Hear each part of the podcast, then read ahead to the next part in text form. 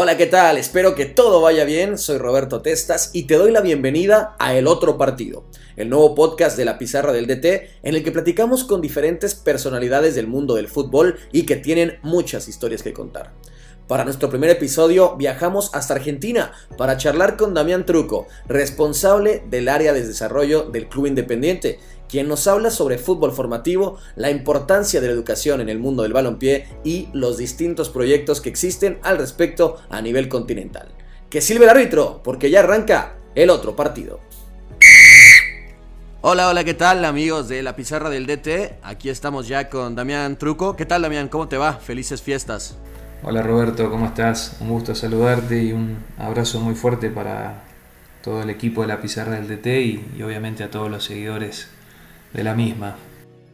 Muchas gracias de verdad por tu tiempo en estas fechas tan eh, particulares, ¿no? Para estar con la familia. Gracias por darte el tiempo de platicar con nosotros para eh, darnos a conocer un poco sobre tu responsabilidad como pues el jefe, ¿no? El coordinador del área de desarrollo del Club Atlético Independiente. Entonces cuéntanos un poco cómo ha sido tu camino, ¿no? Hasta llegar hasta, hasta la dirección de esta, de esta rama tan importante del desarrollo de los jugadores en, este gran club de Argentina.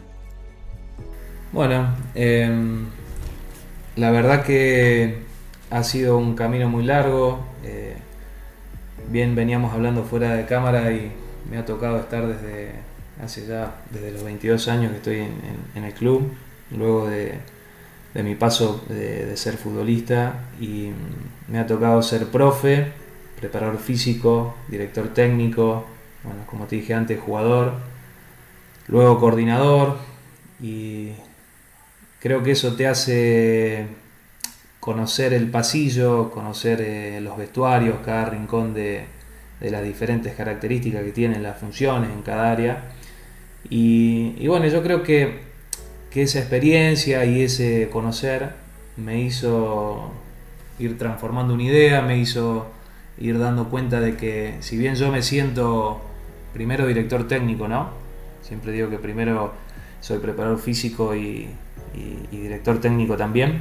Eh, he tenido la suerte de hacer las dos funciones para luego ser coordinador eh, de un área de fútbol, pero me hizo ir pensando en, en una idea de desarrollo sin darme cuenta, ir desarrollando ideas, formatos, estructuras de trabajo que tenían incidencia en el área de fútbol específica.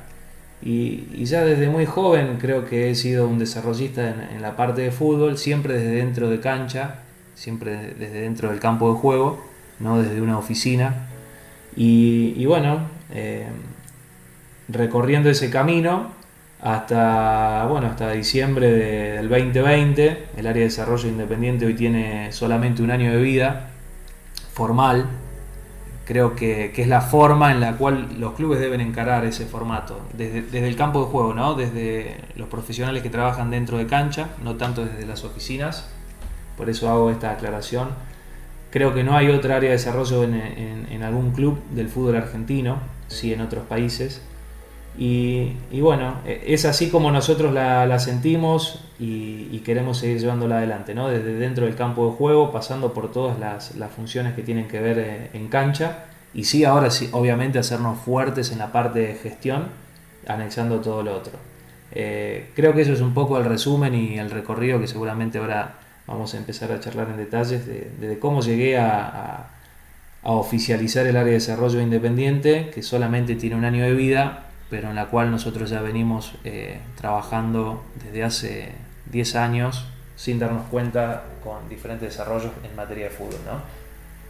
totalmente de acuerdo. Al final creo que es importante, sobre todo el hecho de de trabajar con, los jugadores en cancha, como dices. Creo que es un paradigma que ha cambiado mucho en los últimos años y lo hemos visto sobre todo, como dices, en clubes de élite.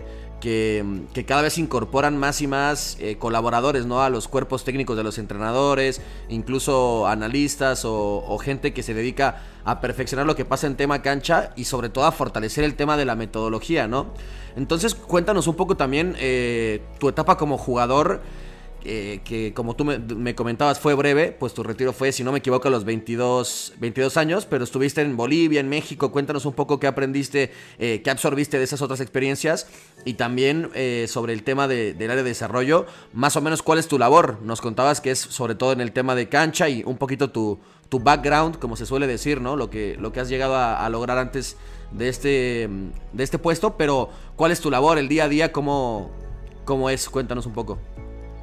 Sí, yo creo que la experiencia que uno tiene en la etapa de futbolista, cuando se forma, eh, tanto en, en, básicas, como dicen algunos países, acá en Argentina en, en inferiores, y después cuando sos profesional, obviamente es un complemento para tu posterior eh, carrera y desempeño cuando tenés funciones eh, a cargo. Yo tuve la suerte de pasar por, por, varios clubes con diferentes estilos y formas de trabajar en Argentina.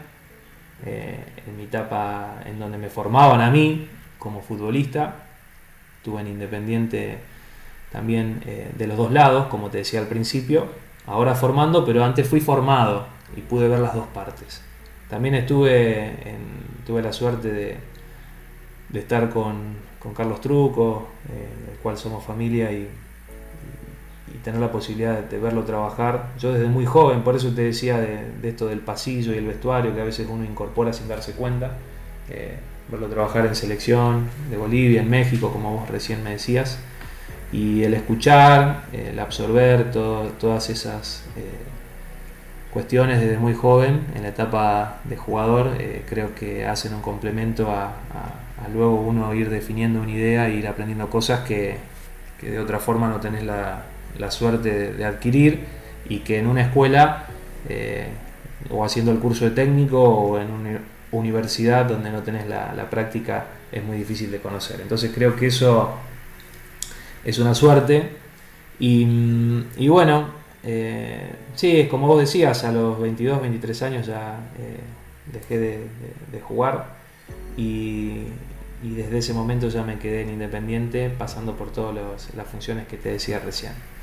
Eh, bueno, el área de desarrollo hoy transformada en, una oficina real trata de acompañar a las áreas que ya existen, ¿no? a las áreas que ya del club ya tienen un funcionamiento las otras áreas que no existen tratamos de conformarlas y evaluamos y diagnosticamos que hay alguna tarea o algún departamento o alguna función que al club eh, le viene bien, le damos vida, como lo es el área de capacitación en este momento, con la cual llevamos adelante las primeras dos acciones que realizamos en diciembre, inaugurando el área de desarrollo, el primer Congreso Panamericano de Fútbol Formativo y el primer curso eh, online eh, sobre estructura y organización de fútbol. Esas fueron nuestras primeras dos acciones en un área eh, educativa de capacitación en donde en el club, solo, a ver, estoy comentando solamente esto porque no existía en el club y, creemos que, bueno, que es vital. Tiene, tiene muchos objetivos el área de capacitación, no solo hacer nuestra colaboración con la comunidad del fútbol, sino también conocer e interactuar con otros clubes, eh, entrevistar y, darnos a conocer con nuevos aspirantes a, entrenadores y, preparadores físicos que de otra forma no tendríamos la oportunidad de que lleguen al club. Y de esta forma también han llegado muchos eh, entrenadores que hoy están trabajando, que han hecho el curso, que han, hecho, que han sido alumnos de nuestros congresos, han conocido nuestra forma de trabajar, nosotros los hemos conocido a ellos también y hoy tenemos la suerte de que de que integren nuestras filas como profesionales. Además de, eh, obviamente de Independiente tener un compromiso con los, eh, con los futuros formadores de futbolistas, que ese es el, objetivo principal también. ¿no? Eh, estos cursos están a la venta para el público en general, pero los damos de manera gratuita y como cortesía para todos los trabajadores del fútbol. Ese es nuestro aporte desde el área de desarrollo a la comunidad de formadores del fútbol. Esto es en materia de educación.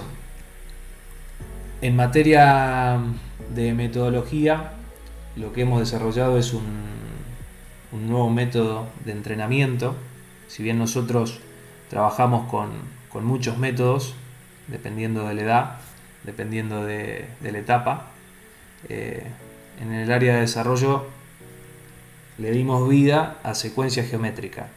Es un método propio que tiene alrededor de un año y medio de vida. Hemos hecho una entrevista también en la pizarra comentando más detalles. Lo voy a, simplemente a pasar por arriba.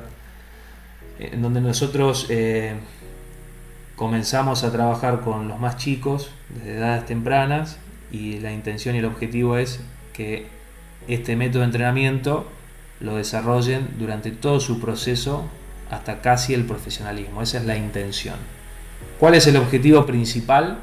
Es el desarrollo, la evaluación y la tecnificación obviamente de la técnica individual del jugador de fútbol.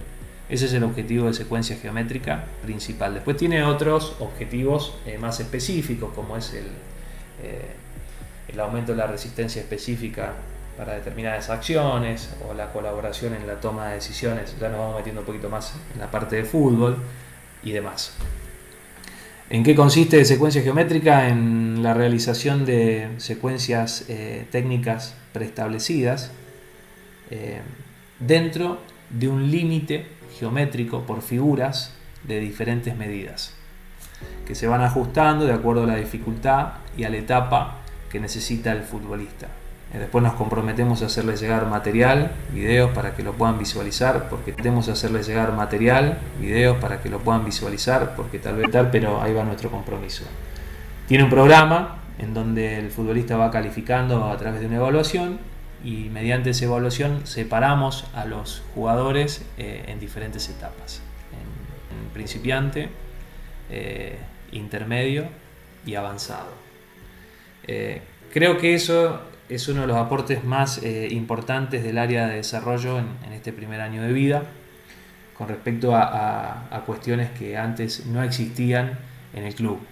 Eh, es uno de los objetivos principales, darle vida a nuevas, eh, a nuevas áreas, a nuevos departamentos, para que acompañen el proceso de desarrollo de los jugadores dentro de cancha y también de los entrenadores y de las estructuras de, funcionamiento del equipo.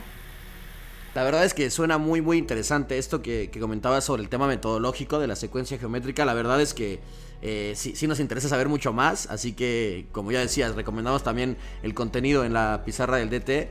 Y, muy interesante sobre todo para el futuro de los, de los jóvenes que se están formando, ¿no? Y en ese sentido también preguntarte, eh, nos platicabas sobre el curso online que realizaron recientemente.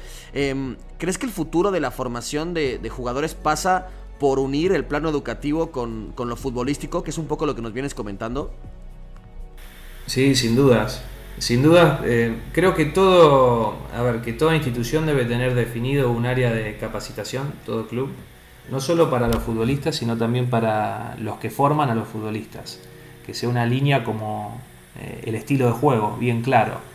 Porque más, más que nunca, en donde hoy el, mercado internacional también, donde pretende y exige futbolistas modernos, eh, actuales, eh, inteligentes, que es uno de los objetivos de, Independiente. Nosotros nos centramos mucho en, la formación de futbolistas inteligentes y adaptables a, todo tipo de circunstancias. Vos tenés que tener en cuenta que acá en Argentina eh, uno a veces no tiene la suerte de sostener procesos eh, muy largos por cuestiones eh, estructurales de los clubes, sociales y demás, como a uno les gustaría. Entonces, eh, esas cuestiones también las tenés que, contemplar en la planificación, en donde la formación del futbolista debe tener la variable de la adaptabilidad y la del entrenador también. Entonces, la cuestión de la, de la educación, de los cursos que estamos nosotros realizando, tiene que ver con, justamente con eso. Eh, lograr hacer una transformación, primero en nuestro club, que lo entiendan los entrenadores, que, vean y, piensen y sientan por, los mismos ojos, entonces la, educación eh, permanente es vital.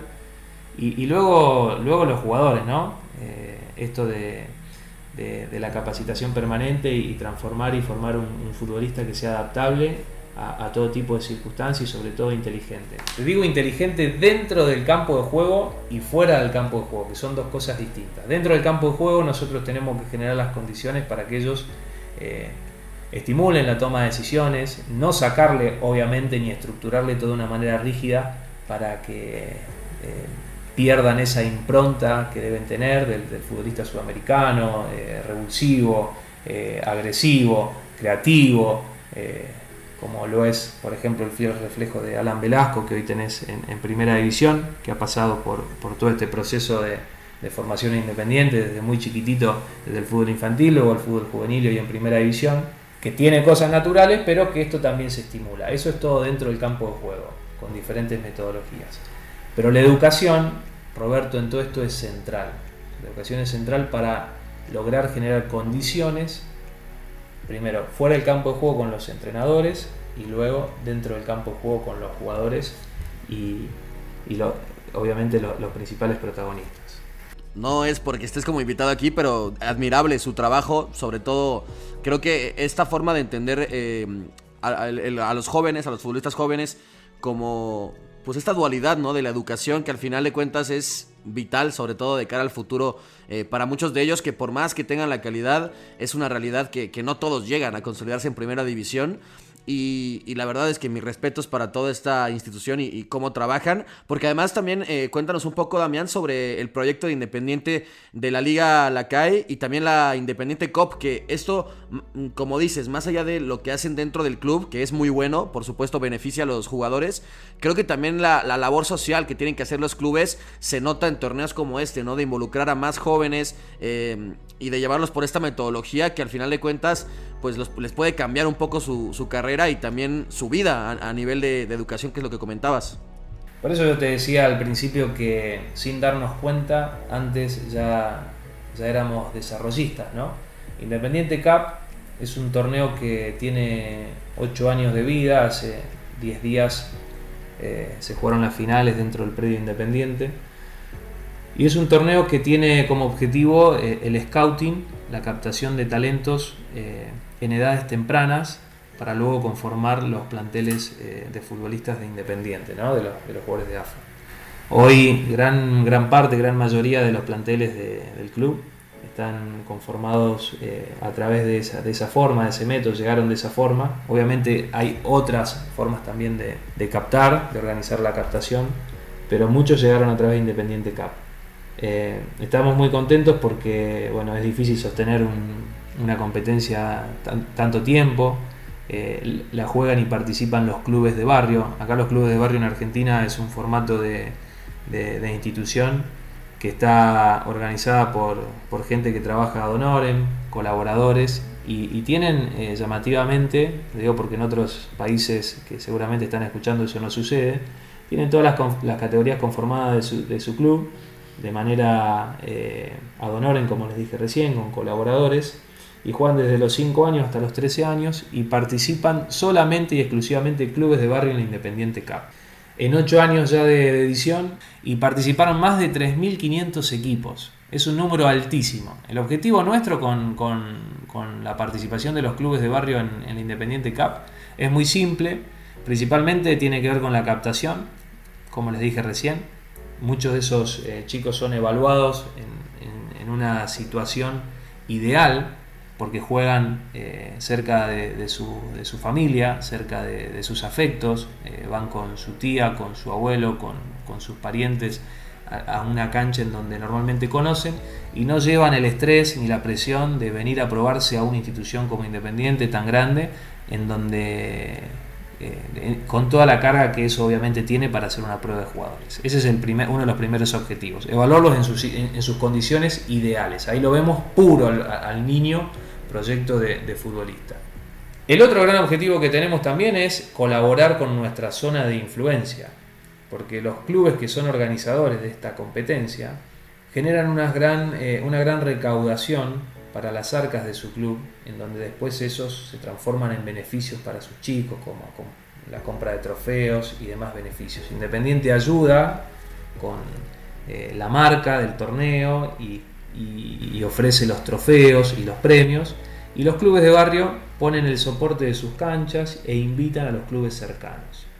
Nosotros los vamos evaluando en el camino, van ganando, van eh, eh, saliendo los ganadores de cada uno de los distritos, de todo el gran conurbano de la provincia de, Buenos Aires y la capital federal, hasta que los vencedores de cada distrito llegan al predio de Independiente para jugar las finalísimas. Un camino muy largo, muy parecido al formato de un mundial de fútbol de, mayores y, viene dando grandes resultados, como te decía recién, sobre todo porque los clubes eh, reciben una gran colaboración por venta de entradas y demás, que queda todo ese, dinero en, los mismos clubes. Eh, así que creemos que es un sistema de, retroalimentación. Eso es uno de los, de los mecanismos de captación que tenemos. Por otro lado, también Independiente tiene una liga de escuelas de fútbol. Y vos me vas a decir tal vez, pero si es de escuela de fútbol y juegan niños que tal vez no tienen oportunidades de participar en ligas más competitivas, liga de escuelitas se le dice acá, pero en esas ligas de escuela de fútbol la realidad y la experiencia nos viene dictando que también en edades muy tempranas eh, los padres y los niños que no saben que juegan bien y que primero dan, que dan sus primeros pasos en estas ligas recreativas, también son eh, captados o descubiertos eh, o, contactados por el club en esta liga, en donde hoy tiene más de, 25 escuelas de fútbol de toda la, zona sur de Buenos Aires y uno de sus objetivos también es la captación de, futbolistas. Es una liga también organizada por el club y también lleva 8 años de vida. Esas son dos, eh, a ver, dos estructuras organizativas que la veníamos desarrollando en off, sin el área de desarrollo eh, oficializada, formal, y haciendo un trabajo de desarrollo sin siquiera darnos cuenta. Sí, claro, al final creo que es, es eso, ¿no? llevaban dando varios pasos en común en, el mismo camino y ahora eh, con esta área de desarrollo lo, que hicieron es como comulgar todo ¿no? en una misma oficina, pero al final el trabajo previo ya está todo, todo por ahí.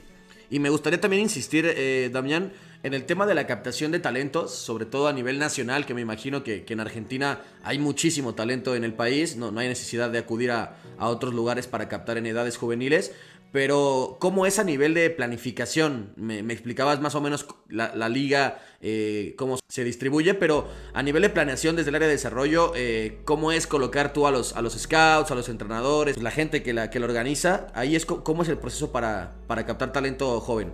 Bueno, los clubes de barrio son una, un, aliado natural de la captación, como yo te decía recién. Hay, hay muchas aristas en el tema de la captación en Argentina. Hay una competencia eh, muy grande. Es muy diferente el sistema y la, planeación sobre la captación que tiene un club que, está ubicado en el interior del país eh, y otro que está ubicado en, el área metropolitana de Buenos Aires. Por lo general, la disputa más fuerte de la captación en Argentina está en las tres grandes provincias del país, que es en Buenos Aires, Santa Fe y Córdoba, donde de ahí eh, surgen la mayoría de los futbolistas profesionales argentinos. Estamos hablando de porcentaje eh, histórico de futbolistas eh, en Argentina.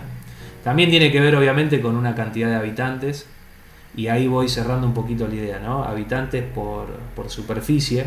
Y, mm, la mayoría de los clubes eh, se concentran en, en, Buenos Aires. Por ahí el esquema de los otros países, de los que están escuchando ahora en la pizarra, están acostumbrados a un, fútbol más federal en donde hay equipos eh, por todo el país. Acá la, gran competencia de la captación eh, está principalmente en Buenos Aires, por los equipos de Buenos Aires, en donde también jugadores del interior, de, provincias fuertes como Rosario y Córdoba, teniendo equipos en esas provincias, 6 o 7 de cada 10 eligen venir a Buenos Aires en lugar de quedarse en un equipo de esa provincia eh, a jugar y hacer su formación que tal vez en otros países, bueno, yo estuve, como te dije al principio, la suerte de estar en México, eh, también hay esa disputa, pero no es tan frecuente como acá. Acá hay una, una pulseada que normalmente gana el equipo de, Buenos Aires por sobre el del interior.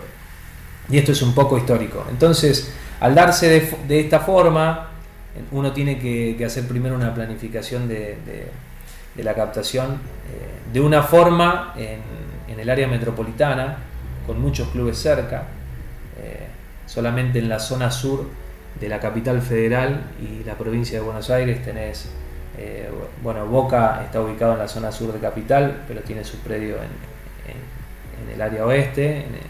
Em, también tenés a, a Lanús compitiendo, Independiente, Racing, Arsenal, Defensa y Justicia. Más al sur tenés a Estudiantes de La Plata, Gimnasia. Y todo esto te estoy hablando en un radio, te nombré no sé cuántos clubes, en un radio muy chiquitito, en una superficie muy pequeña, que si bien hay muchos habitantes, pero que en otros países no pasa. Entonces, seguimos desgranando la idea. ¿A qué llegamos? A que termina siendo determinante el método con el cual vos utilizás para captar, pero sobre todo la velocidad con la que llegás a estos lugares para quedarte o, hacer ese acercamiento con, el proyecto de futbolista en edades tempranas.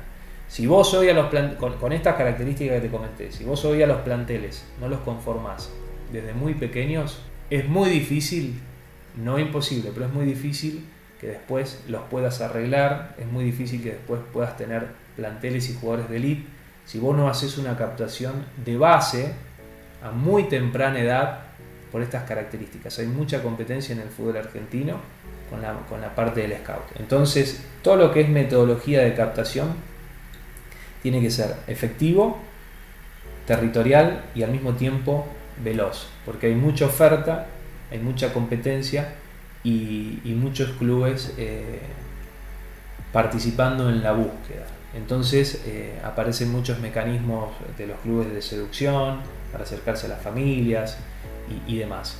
Nosotros dentro del proyecto de, captación tratamos de, hacer entender a, los padres, a las familias, de que toman la decisión de, traer al futbolista que Independiente eh, tiene un proyecto de, formación integral eh, en donde sin duda, más allá de todas las cuestiones que le ofrezcan a los otros clubes en materia de seducción, le va a convenir por la formación integral eh, que va a recibir su hijo para adaptarse al fútbol moderno. ¿eh?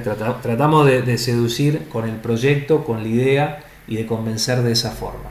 Porque la verdad que hay mucha, hay mucha competencia, hay mucha oferta y muchas veces los padres suelen marearse con, con tantos recursos que le ofrecen sobre todo a los chicos desde tan pequeños, ¿no? Claro, no, me imagino. Es, es un mundo complejo, ¿no? Al final de cuentas, eh, incluso ya los equipos extranjeros que llegan muy pronto eh, para firmar jugadores, lo hemos visto en Brasil, sobre todo, eh, pues con el Real Madrid, ¿no? Yendo a buscar a, a jugadores como Vinicius, incluso el Milan con Paquetá, etcétera pero eh, en el tema también de, Sudamérica, me gustaría saber qué opinas precisamente de esta fuga temprana de talentos, ¿no? Creo que lo ideal, y, la verdad, ahí insisto nuevamente en el gran trabajo que hace eh, Independiente, lo ideal es eh, un proyecto integral que pueda terminar de formar a los jugadores en su, en su territorio, ¿no? Desde que, como decías, la captación que se hace no con visorías, que a veces tienden a limitar un poco el potencial del jugador sino como ya decías, en un, en un estado de espacio libre, después eh, más adelante pues irlo formando en esta dualidad de por un lado formarlo como jugador dentro de la cancha y luego fuera de la cancha en el tema educativo y después eh, ya con la proyección al primer equipo, ¿no? Lo decía sobre Alan Velasco, creo que es un jugador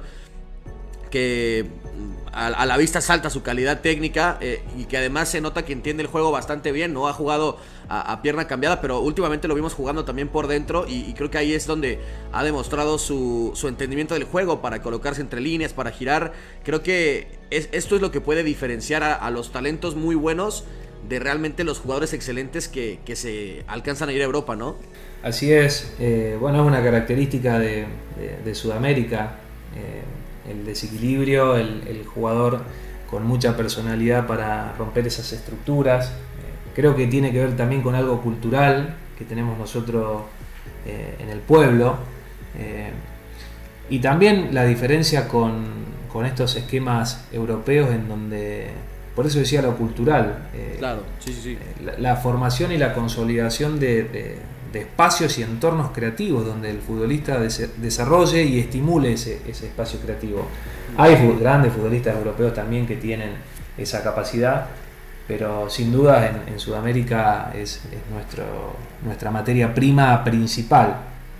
Eh, con respecto a lo que decías de Alan Velasco, justamente ahí estaba leyendo una estadística, luego el último torneo es justamente el futbolista que lidera la estadística de, desequilibrio, ¿eh? que más eh, duelos ofensivos ganados tiene, alrededor de, de, 200, también en conducción y en acciones ofensivas exitosas, que son no dejan de ser estadísticas que realiza obviamente una, un sistema, pero que te dice algo de, la forma y el estilo de lo que recién hablábamos obviamente.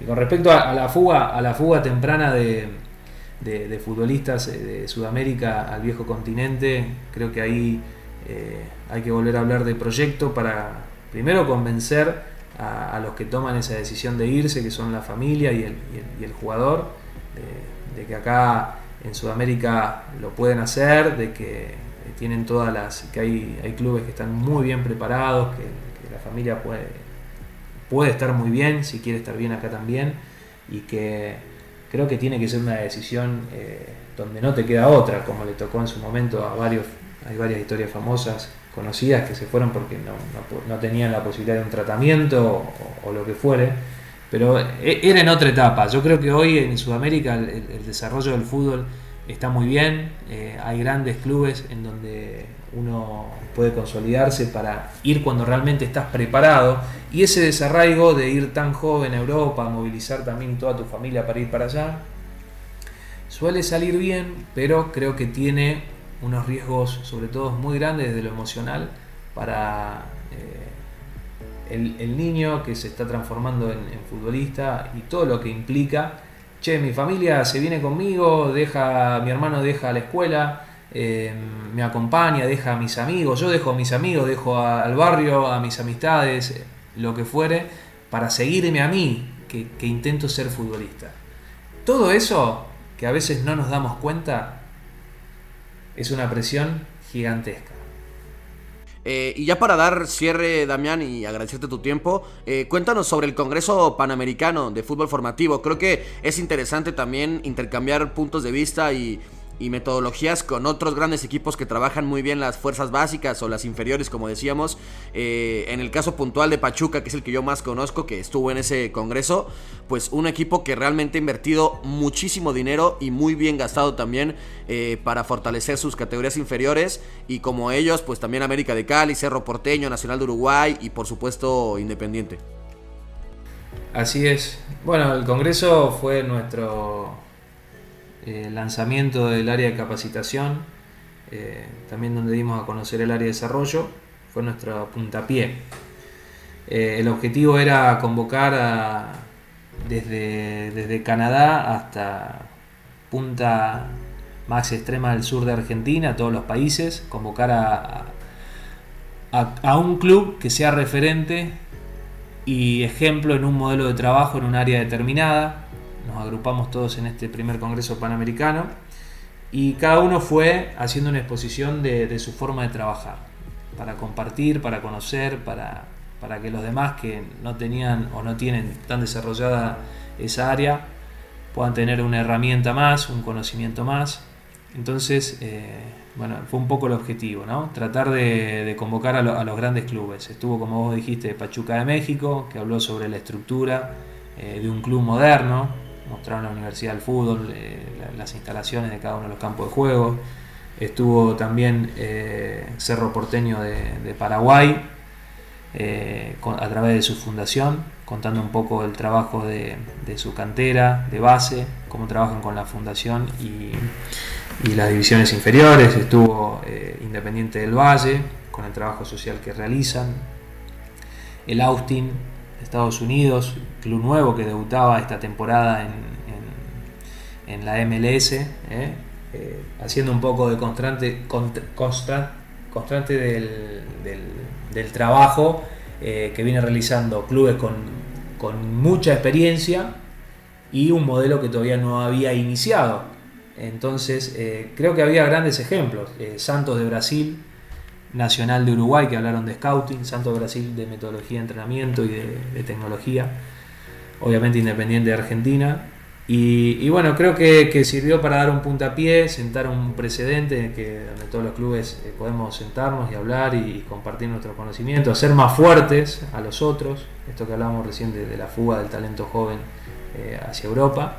De, también eh, mostrar esa idea de que en Sudamérica se puede ser organizado, se puede eh, trabajar de una manera ideal, que muchas veces eh, escuchamos que no, desde el otro lado, Y, creo que va por ahí, de, profesionalizar el área, de, capacitación y profesionalizar el, sector.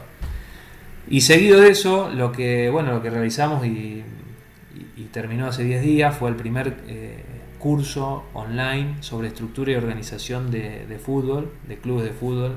Ese fue dictado 100% eh, por profesionales independientes, donde no hubo invitados de otros, de otros clubes por el contexto. El formato del Congreso seguramente el año próximo lo vamos a volver a repetir.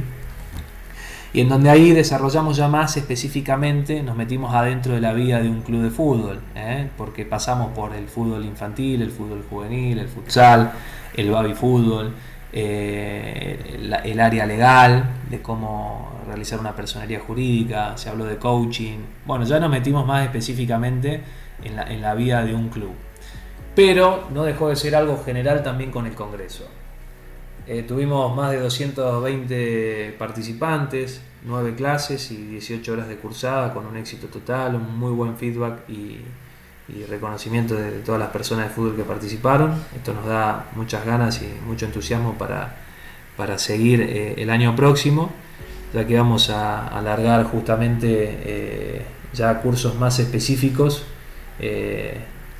para todo el semestre sobre metodología de entrenamiento, específicamente y solamente de eso, preparación física y demás. Y quién dice y tal vez algún día eh, hacer algo en conjunto con, la pizarra del que tanta, tanta visibilidad nos da y tanto apoyo nos da eh, en materia de, de, contenido y, de compartir todo el trabajo que hacemos. ¿eh? Así que ese es un poco el, el resumen de, de lo que hicimos en el área de capacitación en desarrollo. Buenísimo, pues ya sabes que nosotros encantados, la verdad es que la idea de este podcast que recién inicia, hoy con este primer episodio contigo Damián, para dar visibilidad justamente a esto que dices, de que en Sudamérica y también en Norteamérica se está trabajando muy bien dentro de los clubes, eh, se está profesionalizando desde las fuerzas básicas hasta el primer equipo y lo que queremos es eh, escuchar de viva voz de los que están trabajando ahí día a día, como dices, en la cancha, en las oficinas para mejorar el fútbol de nuestro continente. Así que nada, agradecerte tu participación, tu tiempo en este primer podcast. Eh, muchas gracias y bueno, cuéntanos dónde te podemos seguir a ti y también el proyecto de, Independiente en esta incipiente área de desarrollo que ya viene trabajando, como dices, desde hace mucho tiempo, pero que ahora se consolida. El trabajo de Independiente, obviamente, la página oficial, eh, ahí normalmente salen publicadas eh, todas nuestras actividades de desarrollo. Entiendo, me estás haciendo hacer la tarea de un periodista que me cuesta esto. También está lo de, el Instagram, el Facebook y demás. Y también eh, en la parte de, fútbol tenemos una cuenta de Instagram que se llama Proyecto Independiente, en donde pueden ver el día a día. Eh, es más de cancha, más de fútbol y, pueden seguir esa cuenta también que, que, les va a gustar. Yo te agradezco Roberto por este espacio, por este tiempo. Eh, les quiero mandar un fuerte abrazo a, todo el equipo, ya lo, he dicho en más de una oportunidad, a todo el equipo de la pizarra del DT que hacen un gran trabajo, eh, con una idea muy clara y, un concepto bien definido, defendiendo el, eh, trabajo de, los equipos de, este continente. Y bueno, alentar a, todos los, formadores del fútbol a que se sigan profesionalizando. A que sigan creyendo en, sus sueños, que, le den con toda convicción para adelante. Así es, ojalá que sí. Pues Damián Truco, muchas gracias por, por todo y a los que nos escuchan, eh, pues gracias por su, su, acompañamiento también. Pueden dejar sus preguntas en las redes sociales de la pizarra del DT y nos escuchamos dentro de 15 días para el segundo episodio. Muchas gracias y un abrazo.